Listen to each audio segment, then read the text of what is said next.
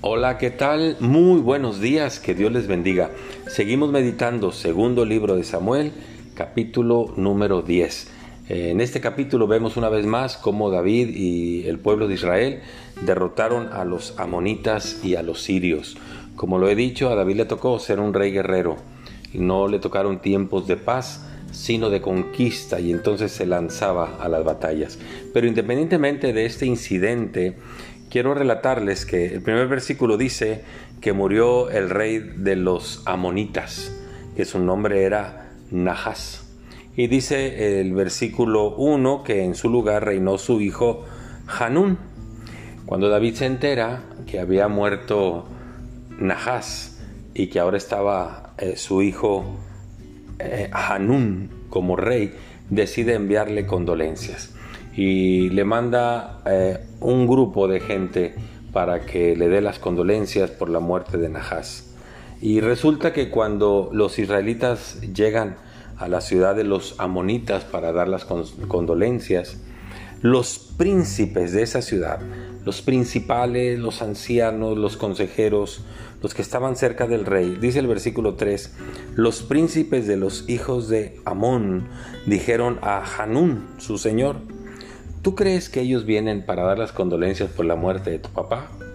No, ellos vienen más bien a reconocer el territorio para conquistarlo. Claro que esto no era cierto, pero ese fue el consejo que le dieron al rey y entonces, eh, haciéndoles caso el rey, toma a ese grupo enviado por David para dar las condolencias y los humillan. Los humillan rasurándoles la barba, los humillan cortándoles sus túnicas, que todo esto era algo denigrante para el judío. Cuando David se entera de esto es cuando se da entonces la batalla. Pero me quiero quedar con el incidente de los malos consejeros. Tome muy en cuenta con quién se rodea usted, porque dice la palabra de Dios que en la multitud de consejeros hay sabiduría, pero hay que saber elegir a los consejeros. Eso lo dice Proverbios 11, 14. Donde no hay consejos, la ciudad cae. Pero donde hay multitud de consejos, hay sabiduría. El detalle es que hay que aprender a elegir a los consejeros. Busque a una persona sabia con años transcurridos. Busque a una persona que sepa usted que tiene una buena comunión con Dios para que sea su consejero. Busque a alguien maduro en la fe, con una vasta experiencia para que sea su consejero. Todos necesitamos de consejo en algún momento determinado de nuestras vidas.